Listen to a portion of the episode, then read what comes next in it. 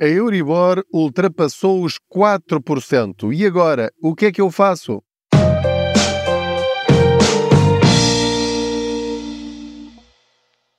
Olá, eu sou o Pedro Anderson, jornalista especializado em finanças pessoais e aproveito as minhas viagens de carro para falar consigo sobre dinheiro.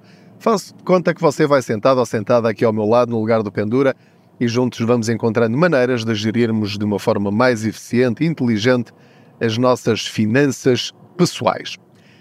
A Euribor, a Euribor atingiu os 4%. Há 15 anos que isso não acontecia. Se calhar muitos de vocês que estão a ouvir este episódio há 15 anos ainda não se preocupavam com nada destas coisas. Se calhar ainda estavam na escola preocupados com os testes e com os trabalhos de casa, mas pronto, a vida de adulto chega, as responsabilidades também. Tivemos de tomar decisões, decidimos comprar uma casa, ou fazer créditos e agora estamos a pagar. Como é que eu vou lidar com isto? Quais são as consequências deste momento simbólico? É sobre isso que nós vamos falar na boleia financeira de hoje.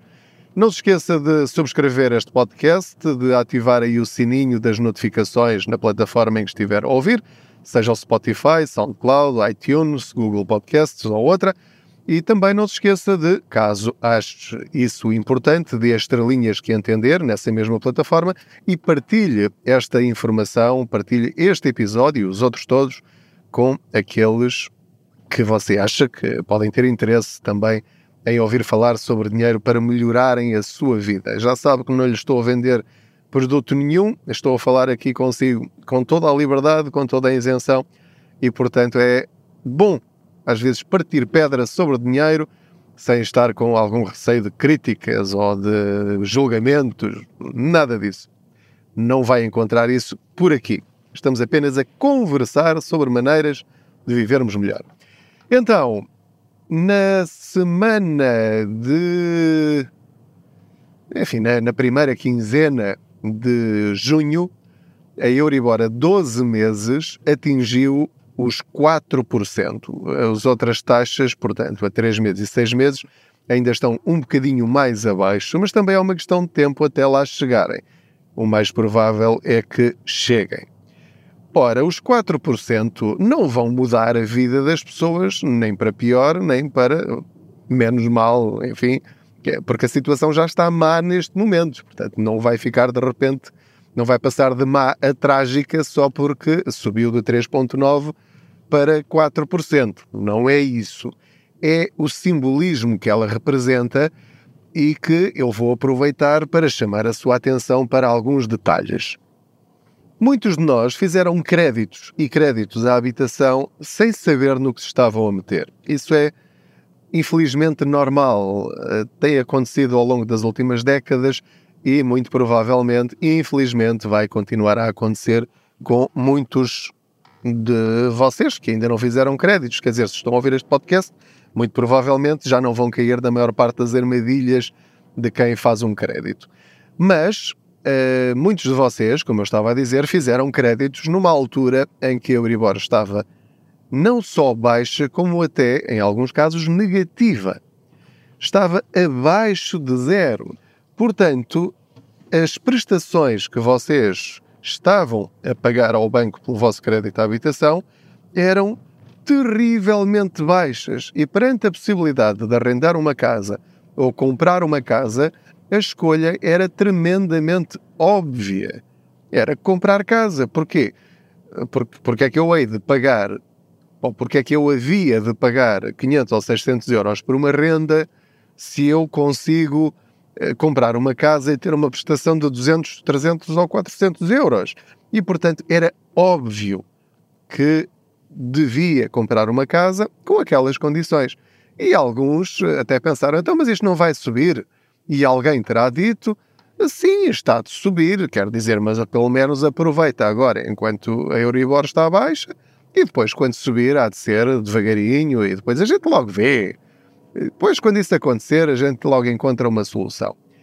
E as pessoas aproveitaram então para esticar o orçamento para a compra da casa. Porque se a prestação na altura dava para comprar uma casa de 300 mil euros, Então porquê é que eu não hei de aproveitar? Porquê é que hei de comprar uma de 150? Ao menos, olha, ao menos vou, vou, vou já aqui para uma casa boa, não é? Numa urbanização boa, numa localização boa, se calhar com lugar de parqueamento ou até uma box, com arrecadação, com ar-condicionado, com jacuzzi, enfim, o que for. Eu estou a ironizar um bocadinho, mas você compreenderá uh, aquilo que eu quero dizer e, portanto, nós, e eu próprio também passei por essa experiência, esticamos até onde podemos ir e amanhã depois se houver algum problema, a gente resolve, como sempre, a boa maneira portuguesa, alguma solução uh, havemos de encontrar.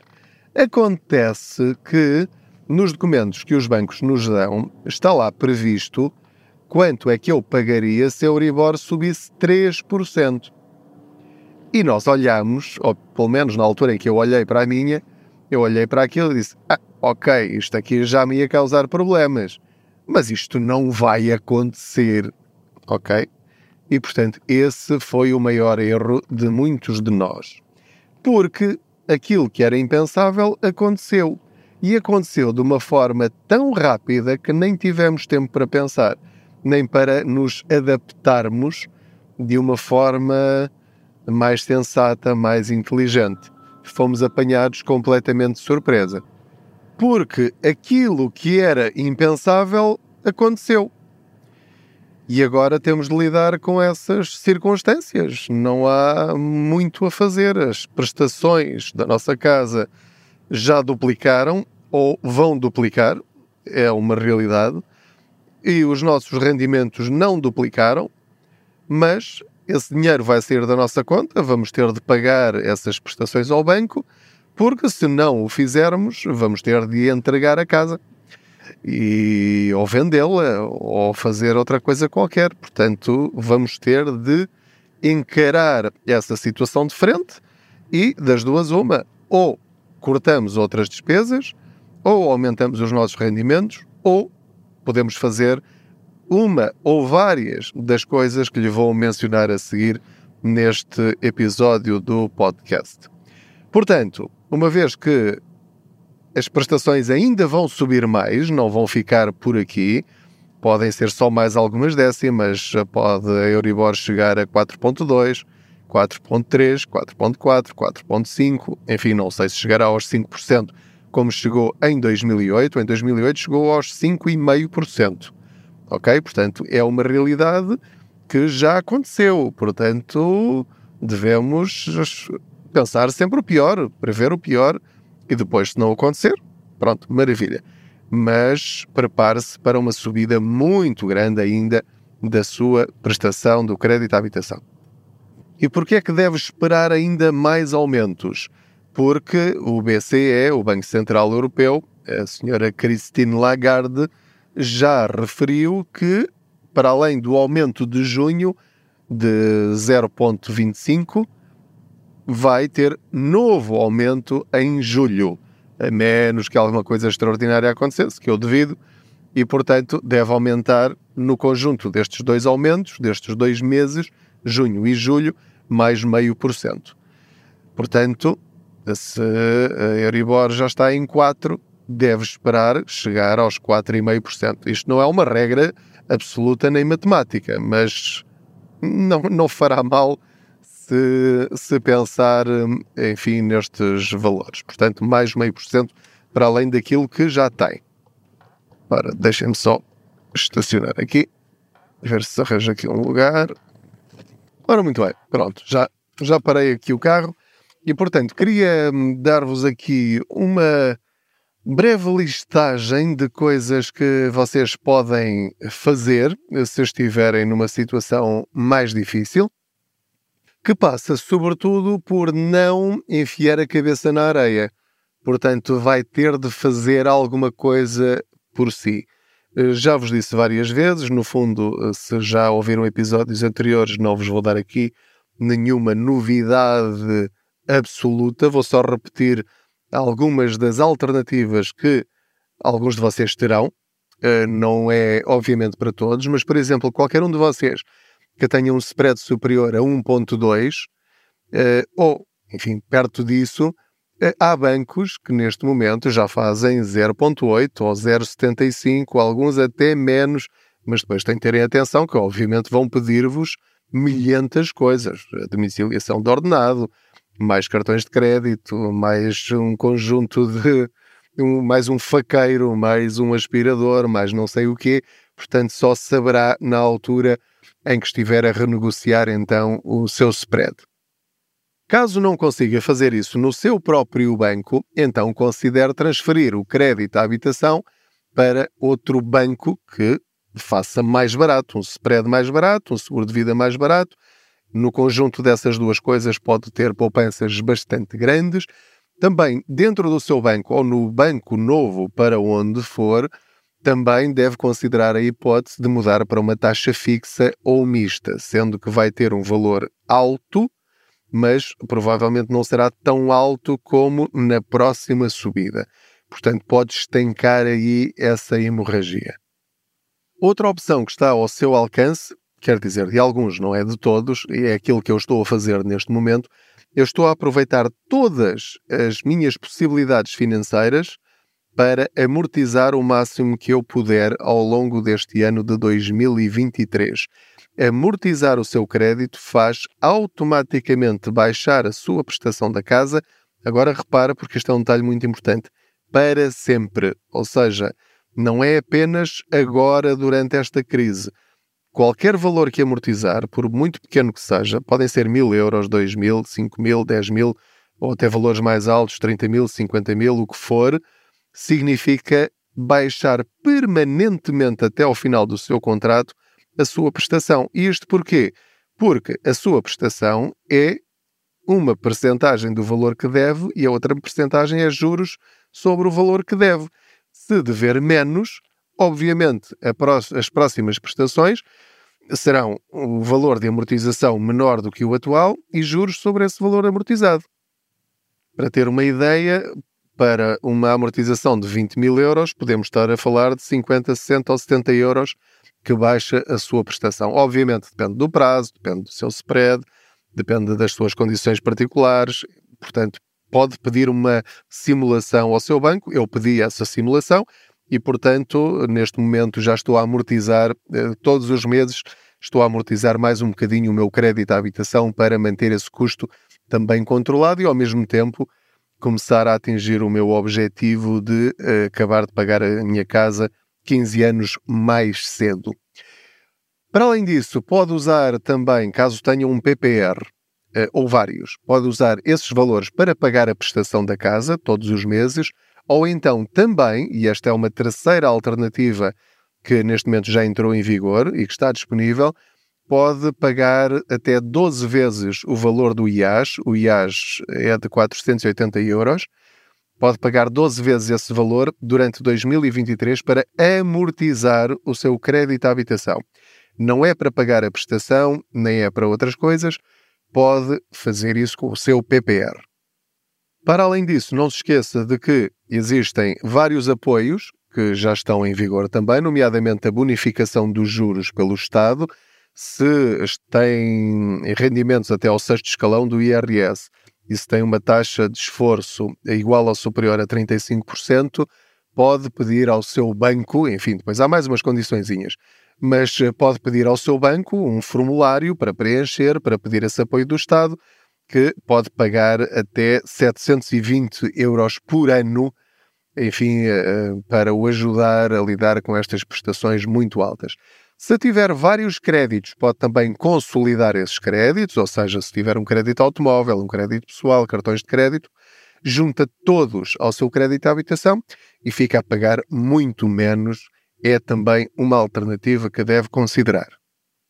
Para além destas questões relacionadas com o crédito de habitação, como já lhe disse há pouco, pode e deve também renegociar o seu seguro de vida, ou seja, tentar obter condições melhores e pagar menos, mesmo que isso implique, por exemplo, mudar de seguradora. Eles vão dizer-lhe provavelmente que vão aumentar o seu spread. Veja se isso compensa ou não aquilo que vai poupar, mas se, por exemplo, trocar de banco, essa questão não se põe. Diz logo: olha, eu passo para vocês, mas quem escolhe o seguro de vida sou eu. Não é? Ou então escolhem vocês, posso ir para o vosso, mas quero ficar livre para, caso eu encontre o melhor, então eu vou-me embora. Se nada disto resultar, há duas coisas que pode e deve fazer. A primeira é acionar o PARI junto do seu banco. O PARI é um programa de apoio para evitar o incumprimento. E o banco é obrigado a dar-vos uma resposta. Portanto, não vos vou explicar agora neste episódio o que é que é o PARI, mas vocês chegam lá junto ao gestor de conta e diz eu quero acionar o PARI. Quais são as consequências disso? Como é que se faz? Mostra-me lá os formulários, quais são as condições. No fundo, informe-se sobre o PARI. Também pode ir ao Google e ler muito sobre isso. Também já fiz uma reportagem sobre esse assunto. Provavelmente vai encontrá-la quando pesquisar. Em relação a esta situação e a todas as outras, se estiverem dificuldades financeiras, pode também contactar o GAS, o Gabinete de Apoio ao Sobreendividado da, da DECO, e também tem um conjunto de instituições espalhados pelo país que pertencem à chamada rede RAS. Um, RAS, Rede de Apoio ao Consumidor Endividado, creio eu que é, que é isso. E, portanto, basta ir à internet, ao Google também, escreve rede RACE, R-A-C-E, e vai encontrar a lista de todas as instituições no mapa do país. Portanto, como pode ver, tem aqui já muitos hum, caminhos possíveis para tentar melhorar a sua situação, porque a prestação da casa ainda vai aumentar mais nos próximos seis meses não empurre o problema com barriga, não fique à espera que a situação se resolva sozinha, porque isso não vai acontecer. Faça tudo o que estiver ao seu alcance, informe-se, mexa-se, vá ao seu banco e vá a muitos outros bancos, contacte intermediários de crédito, ou seja, empresas e pessoas registadas no Banco de Portugal e que o podem ajudar a transferir os seus créditos para outros bancos. Eles são profissionais e, à partida, não lhe vão cobrar rigorosamente nada porque eles recebem comissões dos bancos ou instituições financeiras para onde você vai transferir a sua dívida ou o seu crédito. É assim que funciona e é perfeitamente natural. Portanto, já lhe dei em que pensar se estiver nesta situação, mesmo que não esteja em dificuldades financeiras, pode na mesma acionar todos estes mecanismos que lhe mencionei. Ok? E portanto, o importante aqui é obter conhecimento e saber quais são as suas opções. Mais uma vez, não se esqueça de subscrever este podcast. Muito obrigado por uh, ter feito companhia neste, nesta viagem financeira. É sempre um prazer saber que você está aí desse lado. Quero agradecer-vos muito as vossas críticas, os vossos comentários, as mensagens que têm mandado por e-mail ou nas redes sociais, as classificações que têm dado nas várias plataformas eh, têm sido espetaculares e de facto este podcast é um dos 10 eh, mais ouvidos em Portugal, o que me deixa absolutamente orgulhoso e que me dá uma tremenda motivação para continuar, porque sinto que uh, estas conversas são úteis para muitos de vocês e espero que assim continue a ser. Muito obrigado mais uma vez por uh, me ter feito companhia nesta boleia financeira. Boas poupanças. Até o próximo episódio. Sempre às segundas-feiras, às 7 da manhã.